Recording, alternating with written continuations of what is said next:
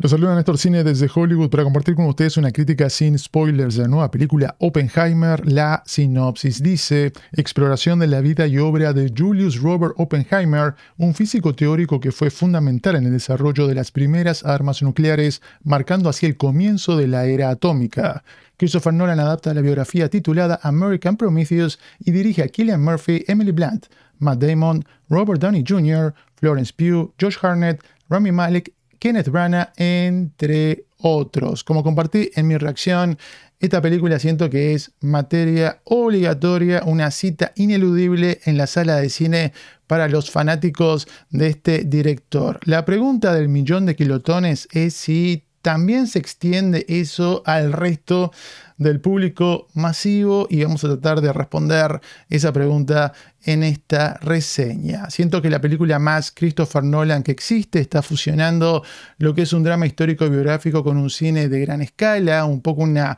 secuela espiritual, vamos a decir, a lo que hizo en Dunkirk. Ahora estamos siguiendo una batalla que no tiene lugar en el campo de guerra donde tenemos diferentes bandos militares en conflicto, sino que se está sucediendo en laboratorios, en el desierto de Nuevo México, en los corredores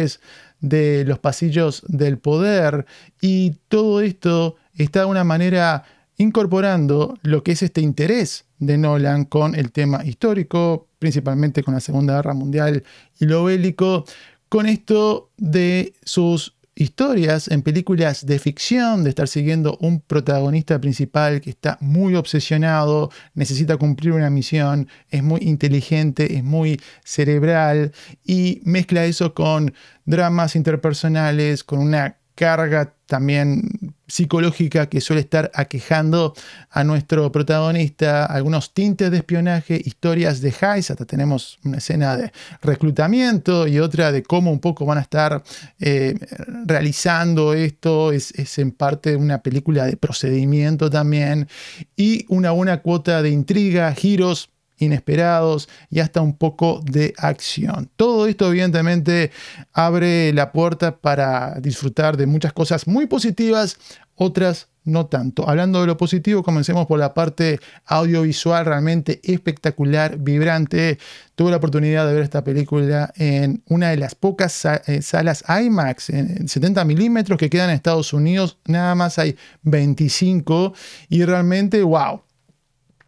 es sumergirse en una película, es este formato, estas dimensiones cuadradas, increíble, no solamente la parte visual que tiene una resolución altísima, sino también en la parte sonora, cuando tenemos estas ráfagas de sonido y este eh, score realmente muy, pero muy potente, es algo que te sacude, te hace vibrar y evidentemente por ese lado creo que vale la pena la inversión, más allá de que no haya muchas escenas de acción, pero tenemos diferentes tipos de secuencias que están ilustrando pensamientos de los protagonistas o están representando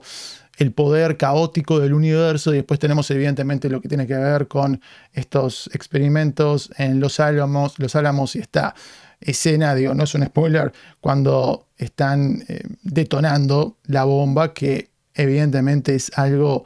impactante en todo sentido de la palabra. Y esa atención al detalle también la vemos reflejada en la parte narrativa, teniendo un verdadero estudio de personaje alrededor de Oppenheimer, que se muestra como alguien humano, complejo, lleno de contradicciones, con su lado oscuro, con su lado más luminoso, exploramos su subjetividad, su respuesta psicológica a todo lo que está haciendo y me gusta como la película en diferentes momentos se pone del lado de ciertos personajes para comunicarnos lo que están sintiendo y le da la oportunidad a Christopher Nolan de poder también aportar cierta riqueza en la parte audiovisual y realmente se aprecia muchísimo. Esa complejidad también se extiende a la hora de estar representando al resto del equipo científico que está alrededor de la creación de la bomba. Creo que la meta principal es darnos información, contexto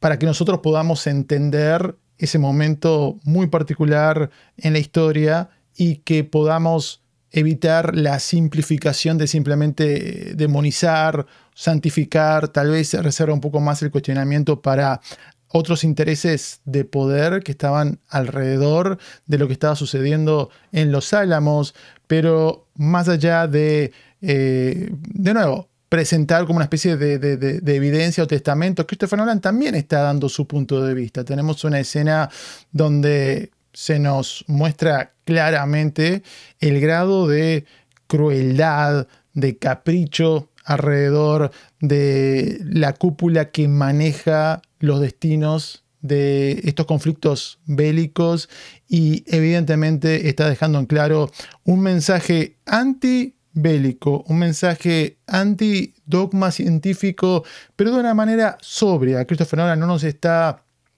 queriendo eh, recitar ningún tipo de sermón, no se siente didáctica la película, lo cual en los tiempos que corren realmente se aprecia también bastante. Otro elemento muy positivo de tener una película de Christopher Nolan es evidentemente disfrutar de un elenco increíble, espectacular. Yo siento que tal vez la única parte negativa es que por momentos tenemos este efecto Amsterdam de estar viendo una cantidad, una galería interminable de caras conocidas, aunque sean papeles y personajes realmente muy pequeñitos. El papel de reparto que brilla más y que se le da más importancia es el personaje de Robert Downey Jr., que siento que está dando su mejor actuación desde Chaplin, así que me alegro mucho por un actor que evidentemente por muchos años estuvo enfocado principalmente en el cine de superhéroes, pero ahora nos está recordando el calibre que tiene y el carisma,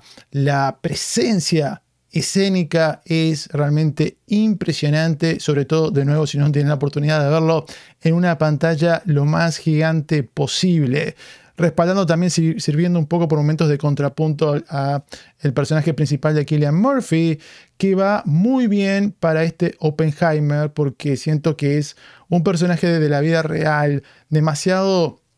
complejo para ser interpretado por un man promedio y realmente hace una gran, gran labor. Igualmente siento que este combo de actor-personaje crea un efecto no tan positivo y esto nos sirve de bisagra para entrar en el apartado un poco más negativo de la crítica. Yo siento que por la naturaleza más eh, distante, más fría, tan cerebral, ensimismada por momentos de este Oppenheimer, eso se extiende a la distancia que podemos sentir con la historia en general y es palpable cuando lo vemos compartir pantalla con otro actor que transmite mayor calidez, ya sea el caso de Matt Damon, ya sea George Harnett. Entonces siento que esa frialdad también es, es producto de tener a este protagonista interpretando a este personaje en particular. Hablando de los personajes y que tal vez pudo haber sido un poco mejor,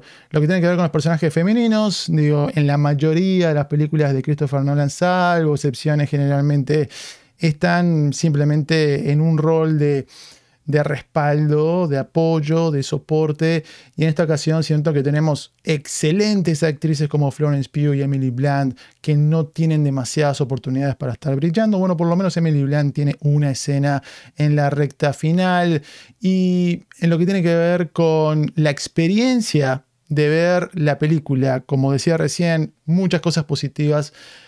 pero también algunas cosas no del todo buenas. Para mí fue una experiencia bastante pasiva y por momentos me sentí atomizado. Mi reacción decía que me había pasado la, planadora o la plana Nolan por encima, por una serie de motivos. Para empezar, como dije en su momento con la película de Elvis, creo que si esa era primero una película de Baz Luhrmann, antes de ser una película de Oppenheimer, es una película de Christopher Nolan y hay algunos elementos que vienen con eh, este director que tal vez no responden a, los mejores impulsos y tenemos esta sobresaturación de elementos. En la cinta vemos en diferentes momentos a personajes poner bolitas canicas en un par de, de recipientes de vidrio. Y acá es Christopher Nolan sumando elementos, sumando información, sumando una amplia galería de personajes, lugares geográficos, momentos en el tiempo, estamos saltando de principio a fin, eh, no tenemos ningún tipo de soporte, no hay texto que nos esté comunicando, bueno, la fecha, dónde estamos, el nombre, el rol de algún personaje. Y me da la impresión que por momentos Christopher Nolan prende el toro mecánico, ¿no? Como dije en su momento en la crítica de Tenet, y a ver quién se puede sostener, ¿no? A ver quién está prestando atención, a ver quién eh, se está agarrando. Aunque por otro lado, se puede interpretar como lo opuesto, que Christopher Nolan no quiere que perdamos el interés, no quiere que la audiencia se aburra, entonces como no hay mucha acción, lo quiere compensar eso poniéndole otro tipo de, de sazón, pero me da la impresión que tal vez se le va un poco la mano. Y el tema de que la película se extienda a las tres horas de duración, que pudo haber sido más larga si no fuera porque es el límite para una película en, en IMAX Film, al final del día se va sintiendo un, un peso que, de nuevo, como espectador me fue aplastando en el asiento y me recordó a otra película también de tres horas, que cambia de formatos, que cambia de color a blanco y negro, que está contando una épica estadounidense en el mundo del poder, la política, con eh, connotaciones también bastante eh, violentas y con un manto de misterio alrededor, que es evidentemente JFK de Oliver Stone, una de mis películas favoritas que realmente he visto un montón de veces pero siento que esa cinta funciona mejor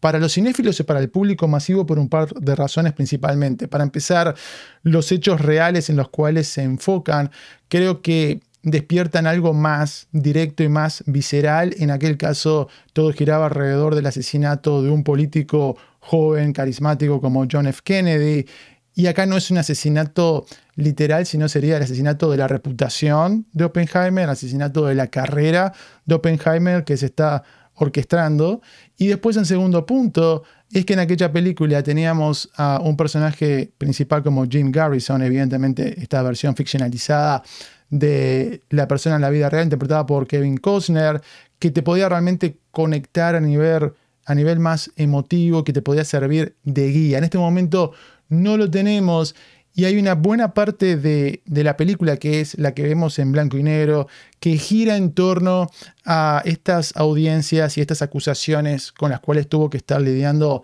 Oppenheimer. Siento que eso, por la cantidad de tiempo que se le invierte y atención en la película, tal vez no termina dando tantos réditos como Nolan estaba esperando. Y creo que esto de alguna manera demuestra que no es que nos logra la película conectar profundamente con Oppenheimer a nivel individual persona, sino principalmente con Oppenheimer, el padre de la bomba atómica. Y ese hecho histórico y esa carrera para poder llegar a hacerse con esta nueva tecnología bélica es lo que nos resulta a nivel audiencia más fascinante, que nos conecta más directamente a nivel historia colectiva, global, qué fue lo que sucedió con ese punto a nivel histórico y no tanto cómo Oppenheimer pudo haber estado lidiando con esos obstáculos que tuvo a nivel individual. Por todo esto, aunque me alegro de haber visto la película, disfruté la experiencia,